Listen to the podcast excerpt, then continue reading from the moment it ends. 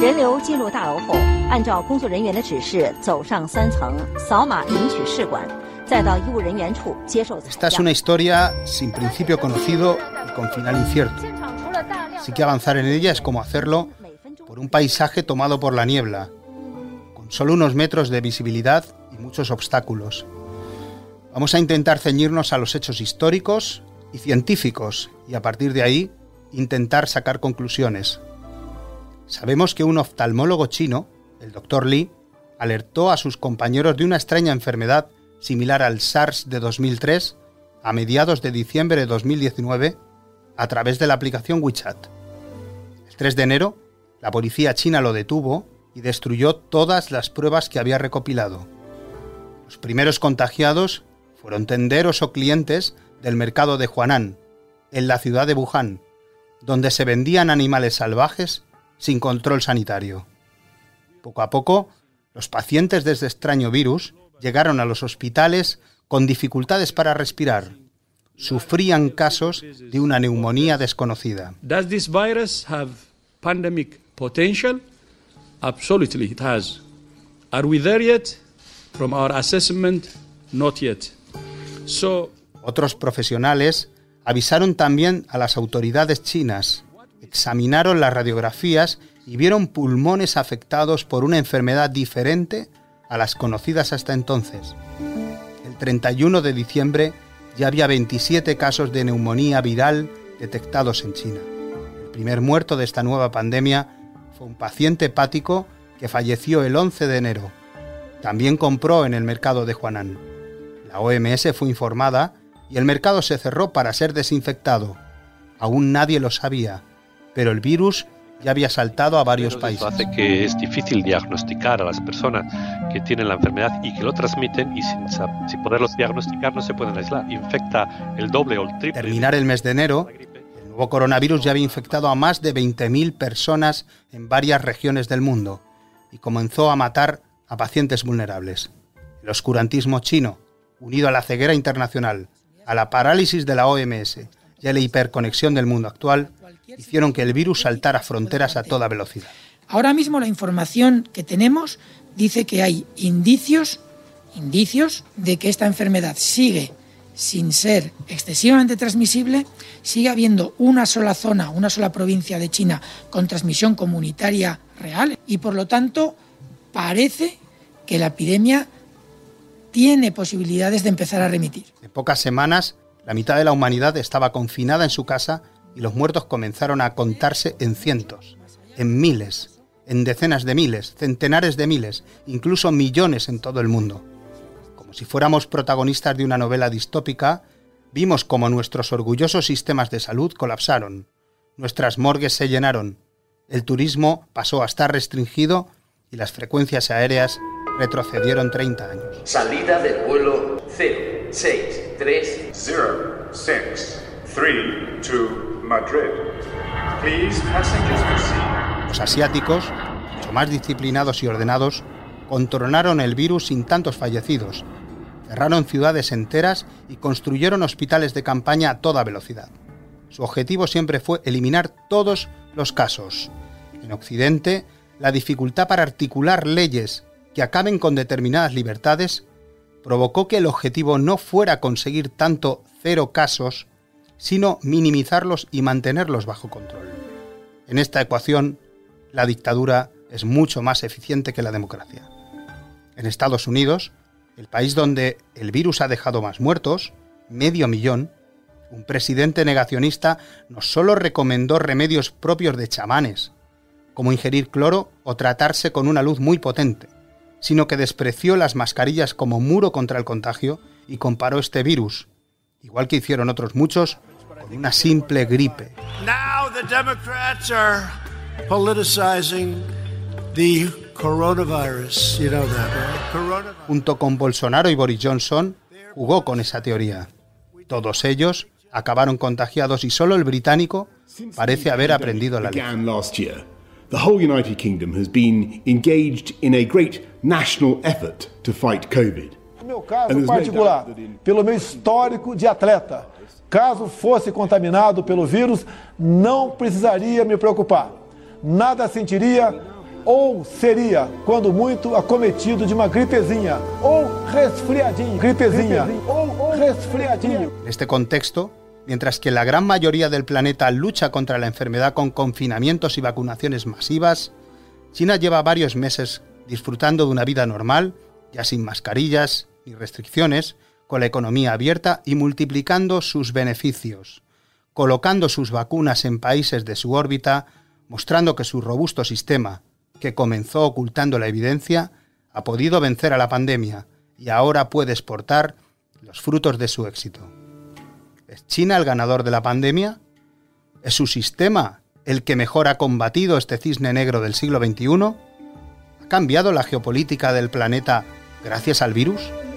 Para responder a estas preguntas, hoy contamos con Felipe Sahagún, profesor de Relaciones Internacionales en la Universidad Complutense de Madrid, Lucas de la Cal, nuestro corresponsal en Pekín y testigo de los primeros días del virus en Wuhan, y Pablo Pardo, nuestro corresponsal en Washington. Yo soy Alberto Rojas y esto es Sala de Mapas, el podcast de la sección de Internacional del diario El Mundo. Comenzamos.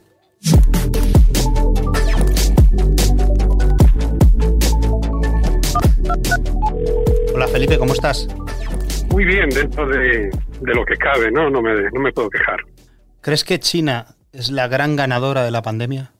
Es una pregunta muy interesante y es muy difícil responder porque, eh, a ver, en los primeros dos meses China fue la única seriamente golpeada y su PIB, que había crecido de forma milagrosa, como no había crecido ningún país en un siglo o dos siglos, eh, se derrumbó y entró en, cifras negativas.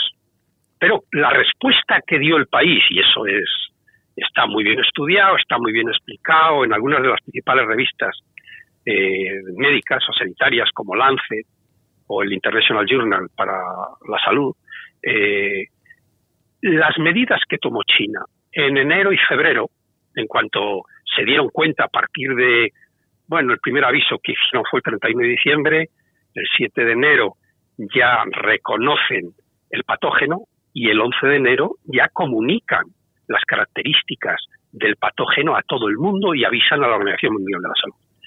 Bueno, tardan 20 días la Organización Mundial de la Salud en dar la voz de alarma, el último día del mes de enero, pero es que eso que los demás países, que nos dio tiempo, porque lo que empezó a hacer China, porque estaba, a diferencia de casi todos los demás países occidentales, eh, muy preparada por las, lo que sufrió con la pandemia de el SARS en 2002, y ahí cambió todo, porque ahí sí que la pilló desprevenida. Lo que pasa es que el número de afectados y el número de muertos no tiene nada que ver con lo actual, aunque en porcentaje de muertos por infectado es pues exactamente cinco veces más grande. sí, porque era más mortal. Mucho más mortal. Igual que la del 2012, que viene de los dromedarios de Arabia Saudí, eh, MERS, es eh, pues el 35%. Fíjate que estamos alrededor del 2%, algo menos de media mundial en, el COVID-19, estamos hablando del 35%. ¿Qué pasa? Por cierto, esta todavía no se ha, no se ha eh, vencido del todo, ¿no?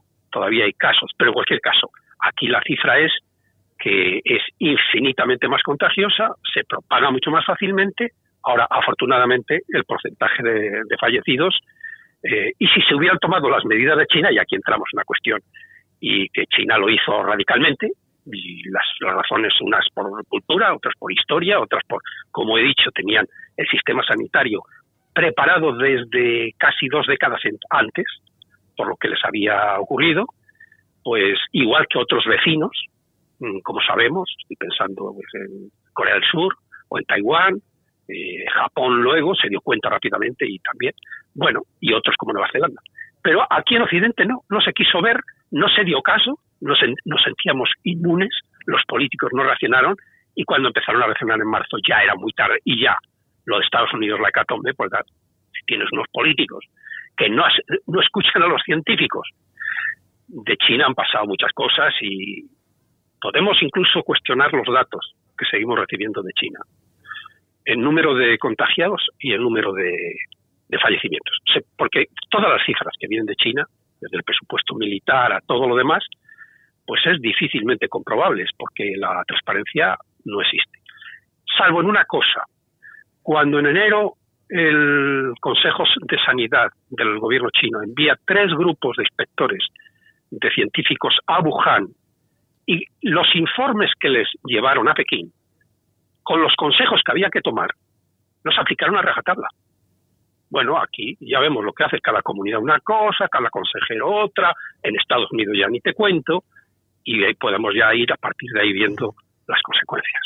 Ahora que has nombrado a Estados Unidos, quería preguntarte cómo afectará la pandemia a esa supremacía política global que tenía Estados Unidos, al menos antes de la pandemia. ¿Cómo le puede afectar? Bueno, mm, el proceso viene de muy atrás, es el gran, el gran desafío del siglo XXI. Estaba contado y analizado eh, por grandes obras que Obama tuvo una de ellas de cabecera, del profesor de Harvard, Graham Allison, que los de mi generación estudiamos cuando teníamos 23 años en el manual de la guerra de los misiles de Cuba como uno de los libros de lectura obligada. De hecho, tengo delante de la mesa eh, la revista Foreign Policy que citaba antes nació en el año 70, 71, perdón, y acaban de sacar un número extraordinario con motivo de los 50 años. Graham Allison, que ha escrito el, libro que decía este de cabecera de Obama, era la, el gran riesgo de una confrontación militar a escala planetaria entre la superpotencia hegemónica y la, y la superpotencia o potencia que aspira a ser hegemónica o que aspira a competir y eh, compartir esa hegemonía con la primera. ¿Qué ha pasado en los siglos, eh, en los últimos 20 siglos? Bueno, se remonta a las guerras del Peloponeso, imagínate. Y en la mayor parte de los casos hay excepciones, como la caída del Imperio Británico a comienzos del siglo XX y la sustitución por el Reino Unido. Pero en la mayor parte de los casos, estos conflictos se han resuelto con grandes guerras. Bueno, se puede evitar, todo esto ha dado lugar a enormes debates, intensos debates. Eh, vamos a ver, en este momento es muy fácil especular, pero los datos que tenemos es que eh, China es cuatro veces la población de Estados Unidos, que la economía de Estados Unidos todavía es la primera indiscutiblemente, pero que China tiene ya un PIB comparable al de los cuatro países siguientes que más producen del mundo, no, compara, no se puede comparar a la Unión Europea, porque a veces comparamos a la Unión Europea, que son 27, es absurdo, ¿no? Pero comparamos a Japón, a Alemania, a Francia, etcétera, y ahí tenemos que ya está por encima de los cuatro siguientes. En defensa ocurre algo parecido.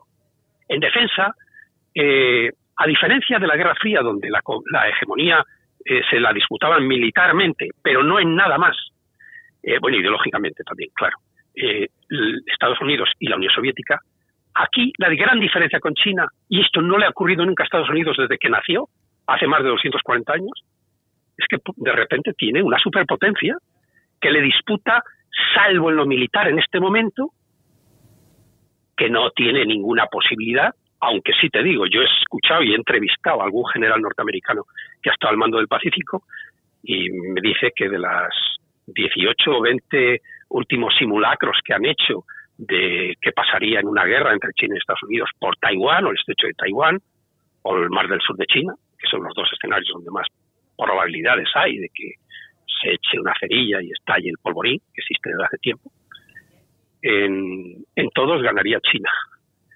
Bueno, esto habría que explicarlo.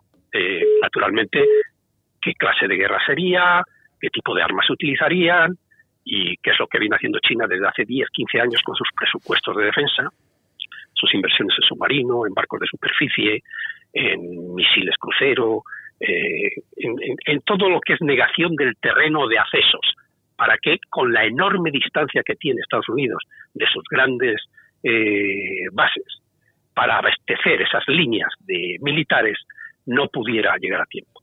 A, a, todo esto, Estados Unidos está revisando, lo primero que ha hecho Biden es nombrar una task force, un equipo que revise todas las relaciones con China, incluida la militar.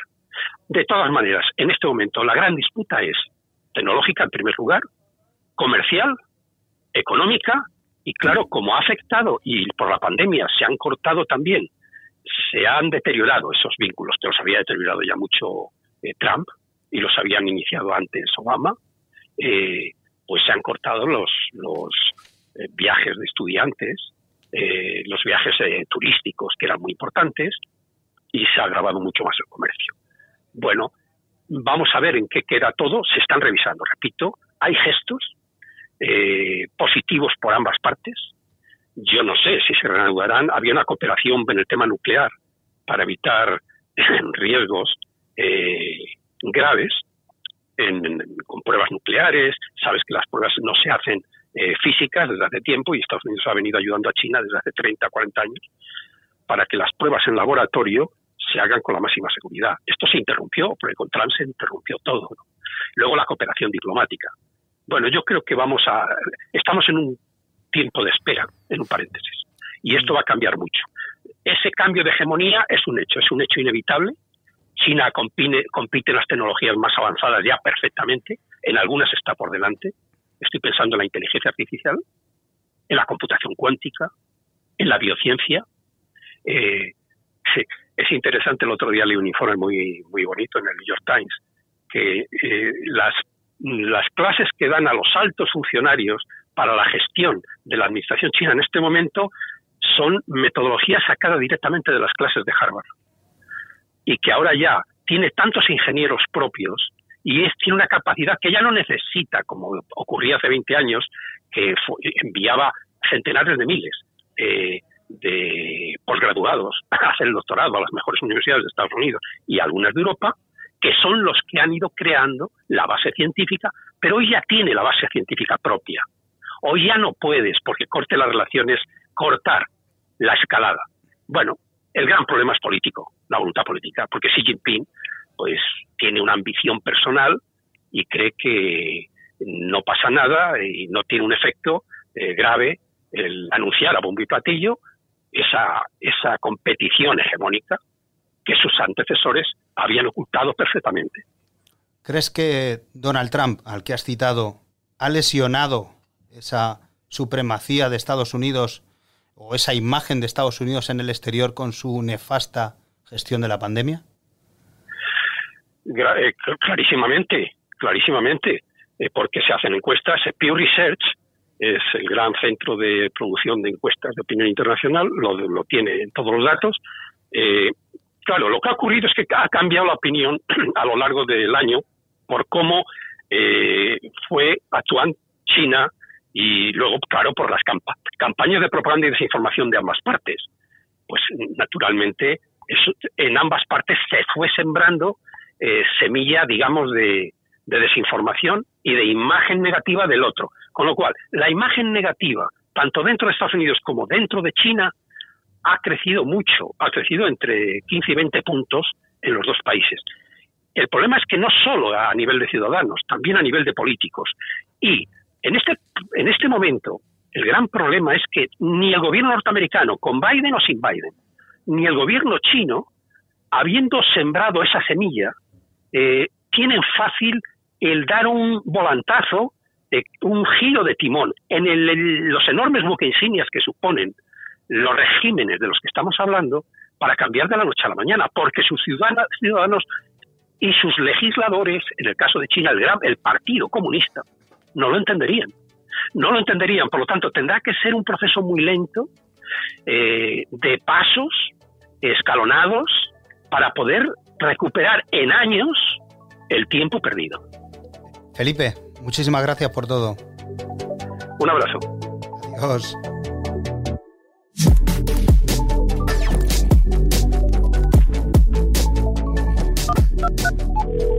Hola Lucas, ¿cómo estás? ¿Qué tal Alberto? ¿Cómo estás por ahí? Pues eh, por aquí bien, deseando escucharte y que me cuentes eh, qué tal te va por China. Eh, y tú además que viviste los primeros coletazos del virus en Wuhan, las cuarentenas, la construcción de hospitales y todas las medidas severas que tomó China el año pasado. Eh, ¿Cuál es tu sensación hoy en día? ¿Queda en China algo de, todo aquello? Hoy en día la, situación es real que se vive en, China es, una situación bastante parecida a la que había antes de, la pandemia. Aquí en, Pekín, donde me encuentro ahora, la verdad que el, que el día a día rebosa absoluta normalidad, se, puede ir em, por las calles incluso sin, sin mascarillas. Llevamos desde principios de, de año sin reportar ningún caso de, coronavirus. Eh, los bares están eh, llenos de gente, sin, sin limitar de, aforo. Incluso los, fines de semana, si uno se da una vuelta por, por las discotecas de, la capital de China, ve que están eh, llenas de, chavales con, con ganas de pasárselo bien y con una, una situación en la que aquí ya, ya, ya hablamos de, eh, realmente de, que estamos en, en, en la pospandemia desde, desde hace muchos meses. Eh, aquí eh, China enfrentó el gran brote de, de Wuhan a principios de, enero, pero realmente la, la, la, llamada primera ola de coronavirus en el gigante asiático ha durado tan solo cuatro meses, que, que fue concretamente los 72 días que, que Wuhan estuvo confinada, después fueron abriendo paulatinamente la ciudad, al igual que, la provincia de Hubei, donde se encuentra Wuhan, y poco a poco el país se fue volviendo a la normalidad hasta llegar a una, a una situación en la, que estamos ahora, que, se puede decir, como he comentado antes, que, todo va como, como debería ser en un mundo sin, sin pandemia. ¿Tú dirías que China ha salido fortalecida de todo esto? Sin duda, sin duda, solo ha salido más que fortalecida tanto económicamente, políticamente, diplomáticamente y, militarmente en todos los, los, frentes a los que se ha, enfrentado en, el año 2020, en, mi opinión, ha ganado. empezando por el coronavirus, eh, este es el, país donde a priori apareció los, los primeros casos en, en Wuhan, en, en, más de un año de pandemia que llevamos, eh, apenas han reportado 90.000 casos de contagio y menos de 5.000 muertos. ¿No? Eh, comparándolo con las dimensiones que, ha habido en Europa o en, Estados Unidos controló la, pandemia muy muy pronto y eso la, ha permitido que convertirse en la, única potencia mundial cuya economía ha crecido, además de, otros frentes que, también ha logrado importantes eh, pactos internacionales, como el, el, mayor acuerdo comercial de la historia que logró con 15 países de, de Asia-Pacífico, también un, un, acuerdo de inversiones sin precedentes con la Unión Europea, internamente eh, aseguran que, han erradicado la, pobreza extrema y incluso en la, en la carrera espacial han, mostrado logros como crear eh, rocas de la Luna y hasta hace una semana anunciaron que, habían enviado una, una sonda a la órbita a Marte. En, en, todo este, este abanico, eh, fuera de, de, la propaganda oficial de Pekín, eh, ha ganado, en, mi opinión, eh, ha, conseguido este crecimiento y mientras se paralelamente continuaba con, con, su campaña de, represión, eh, como, como conocemos en, en el caso de, la región del norte de Xinjiang, eh, contra los musulmanes uigures, o la situación en, en Hong Kong, que, que, se está convirtiendo cada vez en una provincia más, más, de, más de China, pese a sus abusos constantes de derechos humanos. Incluso el 2020 consiguió un, un asiento en el Consejo de Derechos Humanos de, de la ONU por ahora en, en, todos los, los, los, lugares donde, donde pongas a China en el mapa.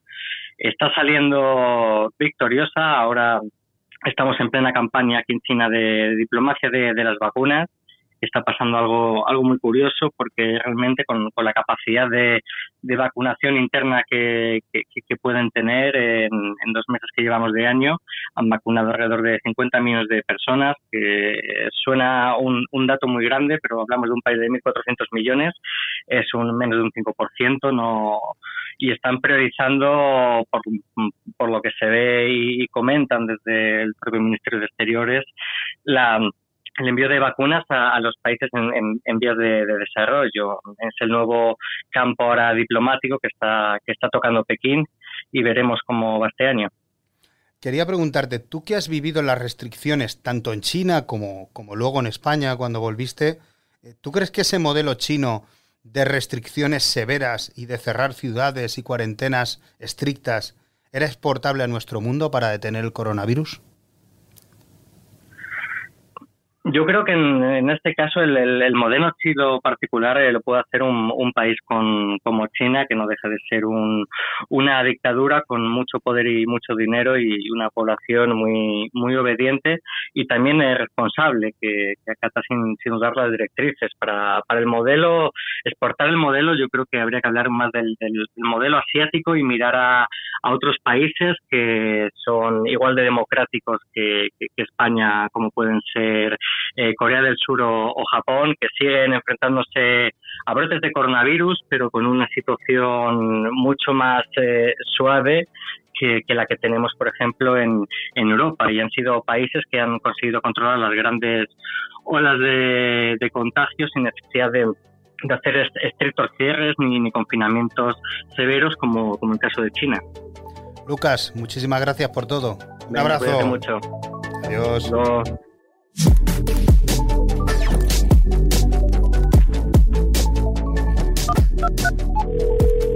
Pablo, ¿cómo estás? Muy bien, gracias. ¿Cómo estás tú? Todo bien. Mira, me gustaría saber si tú también crees que esta pandemia ha podido desgastar mucho más a Estados Unidos que a China. ¿Cuál es tu opinión?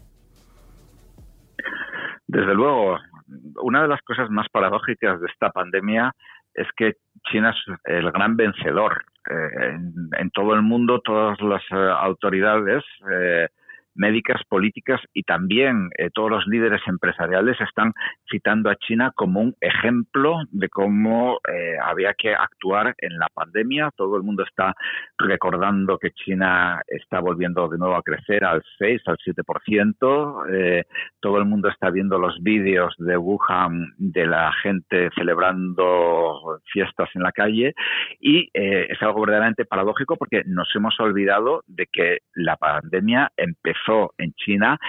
Nadie sabe cuándo empezó, nadie sabe cómo empezó y nadie sabe lo que hizo el gobierno chino. No sabemos cuántos muertos ha habido porque es un país que no tiene libertad de expresión y en el que la prensa extranjera está tremendamente controlada. Eh, el golpe, sin embargo, para los países occidentales, Europa y Estados Unidos, ha sido brutal y además ha generado la idea en todo el mundo, en particular en el mundo en vías de desarrollo, pero también en los países democráticos e industrializados, de que un régimen autoritario o una dictadura es mejor, es más eficaz para tratar una emergencia sanitaria que una democracia. ¿Crees que Trump ha podido lesionar los intereses, los intereses de Estados Unidos en el exterior hasta el punto de favorecer esa supremacía china en la escena internacional? Trump ha sido un aislacionista y como tal ha retirado a Estados Unidos de la escena internacional. En concreto, en su enfrentamiento con China, Trump cometió un error fundamental nada más llegar a la Casa Blanca, que fue retirar unilateralmente a Estados Unidos del Tratado de Asociación Transpacífica, que había sido creado eh, por el gobierno de Obama para crear una especie de comunidad económica o si no realmente al menos un área de libre comercio en todo el Pacífico excluyendo a China. La idea era repetir, digamos, la alianza económica y política que ha habido entre Europa y Estados Unidos contra la Unión Soviética eh, durante la Guerra Fría, repetirla contra China. Este ha sido un error fundamental por parte de Trump. Otras cosas que Trump ha hecho, pues bueno, en materia de aranceles, etcétera, digamos que ahí, aunque ha actuado de manera unilateral, esas políticas van a seguir siendo mantenidas por Biden y probablemente la Unión Europea se sume a varias de ellas. Con lo cual, en ese sentido, digamos que el, impacto de Trump no ha sido tan negativo como su retirada manifiesta de otras áreas. Y en materia de la pandemia, evidentemente Trump ha dado prácticamente un mensaje diferente cada día y ha generado la idea de que Estados Unidos es incapaz de controlar una emergencia sanitaria de este tipo, de nuevo al contrario que una dictadura como es China. ¿Cuál es la situación ahora mismo de Estados Unidos? Porque hemos escuchado esta misma semana que ya van por 50.000 muertos, mucho más muertos que la Primera y la Segunda Guerra Mundial juntas, y además que Estados Unidos está imprimiendo billetes a, a gran velocidad para evitar eh, otra crisis económica todavía más grave que la del 2008. ¿Cuál es la situación ahora? Bueno, eh, yo creo que se puede mm, establecer como diferentes planos eh, mm, de, análisis. Desde el punto de vista económico y de acuerdo con, por ejemplo, el Fondo Monetario Internacional y las principales eh, organizaciones económicas, Estados Unidos está haciendo lo que debe y lo que deberíamos hacer en Europa. Es decir, esto es una guerra y hay que gastar mucho dinero, mucho más del que estamos gastando en Europa, para eh, garantizar, en primer lugar, que la guerra no destruye nuestra economía y, en segundo lugar, para garantizar que tendremos una recuperación. En este sentido, además, Estados Unidos tiene una ventaja que es que el dólar es la divisa del mundo, con lo cual literalmente Estados Unidos puede imprimir todos los dólares que quiera y más, porque siempre hay demanda de dólares en, la economía mundial. Y en este sentido, Estados Unidos va a tener una recuperación mucho más rápida y mucho más intensa que la Unión Europea. Y vamos a tener envidia de Estados Unidos, por desgracia, para nosotros. En cuanto a la situación, digamos, en la calle, eh, aquí, por ejemplo, en Washington llevamos prácticamente de confinamiento desde octubre. Está todo muy controlado la gente eh, sale poquísimo, los eh, restaurantes, cafeterías solamente están abiertos en su mayor parte en las terrazas, lo cual, pues estando a 5 grados bajo cero, no, no invita a tomarse nada. Eh, y digamos que, que, la situación, aunque ahora está empezando a abrirse mínimamente, la situación ha sido es, es bastante mala, bastante dura hay otras zonas del país donde se ha politizado tanto la pandemia que prácticamente han hecho bandera de no tener medidas de seguridad, eh, más en estados del sur y del oeste, y ahí la situación, digamos, que es menos seria, a pesar de que la situación sanitaria es mucho peor que en Washington. Las vacunas están avanzando muchísimo más deprisa en Estados Unidos que en Europa y es posible que se alcance la inmunidad de grupo eh, en julio, como ha dicho el, propio Joe Biden. Hay pues está, eh, pronto se va a alcanzar eh, los cuatro millones de, vacunaciones eh, diarias. Con lo cual, en ese sentido, la situación, digamos que es relativamente mejor. En cuanto a las infecciones, dado que, como te comentaba antes, en muchas partes de Estados Unidos no ha habido aislamiento, no ha habido cerrojazos, pues hemos llegado a tener hasta 4.500 muertos al día en el mes de enero. Ahora la cifra está más baja, estamos en torno a los 2.500, aún así es una barbaridad en términos de muertos en relación a la población. Estados Unidos es, después de Bélgica, Gran Bretaña e Italia, el país con, con las cifras más altas de todo el mundo desarrollado. Pablo, muchísimas gracias por todo. Gracias a vosotros. Un abrazo.